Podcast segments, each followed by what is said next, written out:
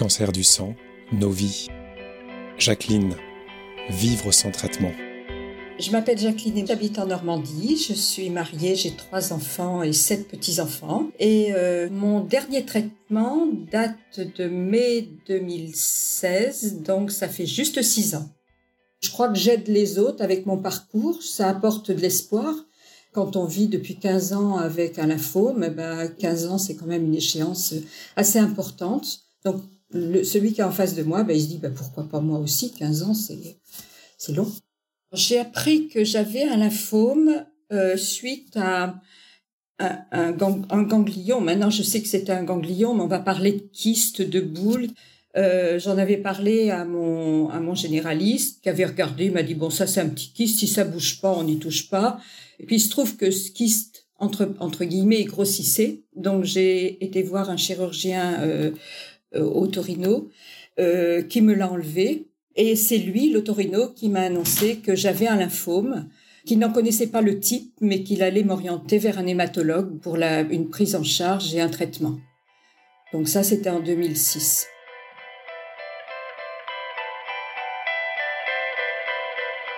J'étais pas malade, j'avais pas d'inconvénients euh, particuliers, pas de douleur, euh, pas de risque de mettre un de mes organes en danger. Donc après tous les examens, euh, l'hématologue m'a reçu et m'a dit que finalement, ben, il allait pas me traiter. Et là, il m'a, je dois dire qu'il m'a bien expliqué euh, pourquoi on n'allait pas me traiter. Et ça aurait pu être une grosse source d'angoisse pour moi euh, de me dire que qu'on n'allait pas me traiter. Qu'est-ce qui se passe pour un cancer C'est quand même assez inattendu. Mais comme comme je m'étais un peu renseignée, que je savais que c'était un cas qui pouvait arriver euh, et, que ces explications m'ont bien convaincue, euh, j'ai trouvé que c'était plutôt une bonne nouvelle. J'ai vécu sept ans sans traitement, ce qu'on appelait à l'époque l'abstention thérapeutique, euh, ce qu'on appelle maintenant une surveillance active. Sept ans, donc, où j'allais voir mon hématologue tous les six mois avec un scanner par an pour vérifier comment évoluait euh, la maladie. Pendant sept ans, on surveillait la maladie. Elle n'avait pas l'air d'évoluer beaucoup jusqu'à la septième année où, quand, lorsque j'ai vu mon hématologue, euh, il a regardé le, le, scanner devant moi. Il m'a dit qu'il y avait quelque chose qui lui semblait un peu bizarre au niveau de, de l'abdomen et qu'il allait falloir penser à un traitement. Je le savais, mon médecin ne me l'avait jamais caché, que ce, ce traitement arriverait un jour ou l'autre. Donc je m'y attendais. Et là-dessus, mon hémato on en rigolait. C'est-à-dire, il m'a dit, mais qu'est-ce qu'on a bien fait de pas vous traiter euh, à la sixième année? Oh On a bien fait de pas vous traiter tout de suite. Puis l'année d'après, il dit, bah oui, il va falloir y aller. je trouve qu'il y avait une, dédramatisation de la chose euh, qui m'a finalement beaucoup aidé à, regarder les choses en face et à me dire, allez, te, te plains pas trop, c'est pas si, pas si dramatique que ça. Mon traitement a duré deux ans et demi.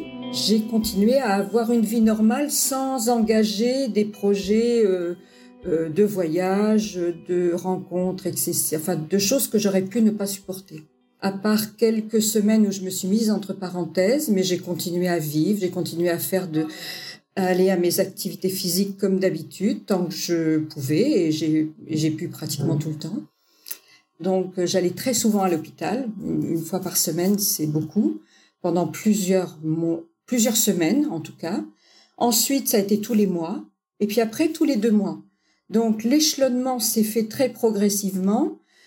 Euh, et le jour où il a fallu arrêter d'aller à l'hôpital, ben, j'ai enchaîné avec des visites assez régulières avec mon médecin, avec l'hématologue. Donc finalement, j'ai jamais eu ce sentiment que peuvent avoir d'autres patients de commencer très fort et de terminer assez rapidement, très vite. Euh, ça a toujours été assez progressif et ça, je dois dire que ça aide, ça aide.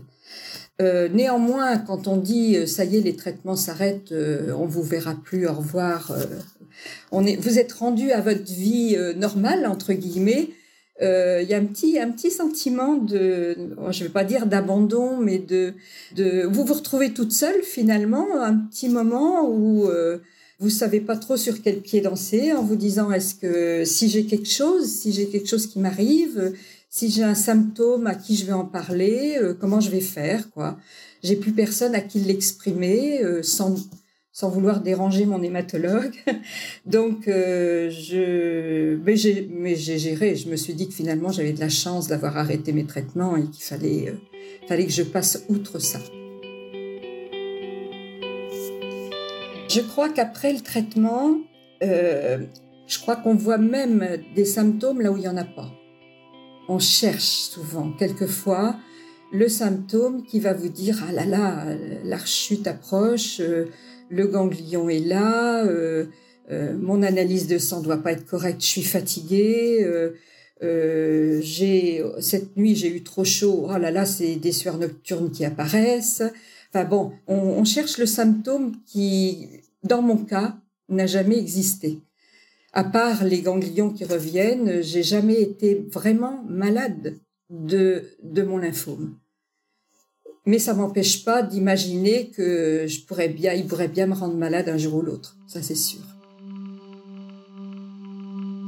La surveillance active est une surveillance, comme son nom l'indique, par l'hématologue de l'évolution éventuelle de la maladie, soit au moment du diagnostic, soit après un traitement, lorsqu'on considère que peut-être la maladie est toujours là, ou même si elle est plus là, si on est en rémission complète, on a certaines formes de lymphome qui ont tendance à récidiver. Donc, je pense que les médecins souhaitent garder le contact avec euh, les patients pour continuer à les surveiller de façon à ce que si la maladie reprend, ben, être prêt à, à aborder un nouveau traitement.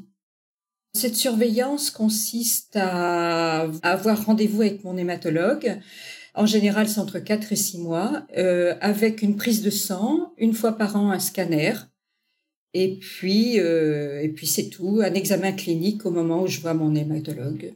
Euh, rien de plus si la maladie n'a pas évolué ou pas suffisamment pour envisager un autre traitement. Dans le cas de mon lymphome qui est présent, hein, on le voit à chaque scanner, il est là, euh, j'ai besoin de ces rendez-vous avec le médecin pour euh, lui poser des questions, pour euh, en, discuter avec lui, pour même lui faire dire les éventuels traitements que je pourrais avoir dans un futur proche ou un peu plus lointain. j'ai la chance d'avoir une hématologue très à l'écoute, qui est prête à expliquer, qui est prête aussi à dire ce qui va pas ou ce qui va. Le pire pour moi serait d'avoir un médecin qui euh, me dit pas les choses ou qui me qui accepte pas, euh, faute de temps ou autre, de répondre à mes questions. Je crois que ça c'est important d'avoir quelqu'un qui est à l'écoute de son patient. L'association de patients euh, à laquelle j'appartiens maintenant, elle, elle m'a beaucoup apporté en termes d'information.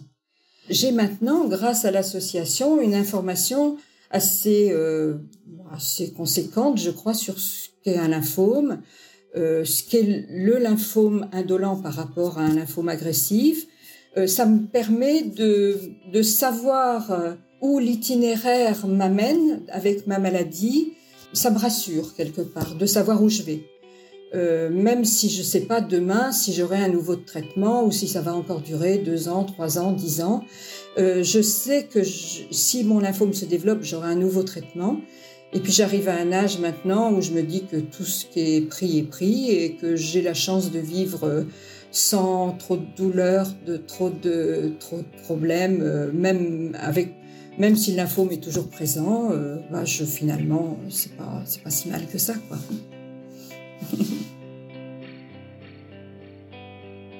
Cet épisode du podcast Cancer du sang, Nos vies, a été réalisé avec l'association ELI, Ensemble, Lymphome, Leucémie, Espoir. France Lymphome Espoir, SILC, l'association Laurette Fugain, l'AF3M et ABVI. Rendez-vous sur votre plateforme de podcast habituelle pour retrouver tous les épisodes et vous abonner à la série.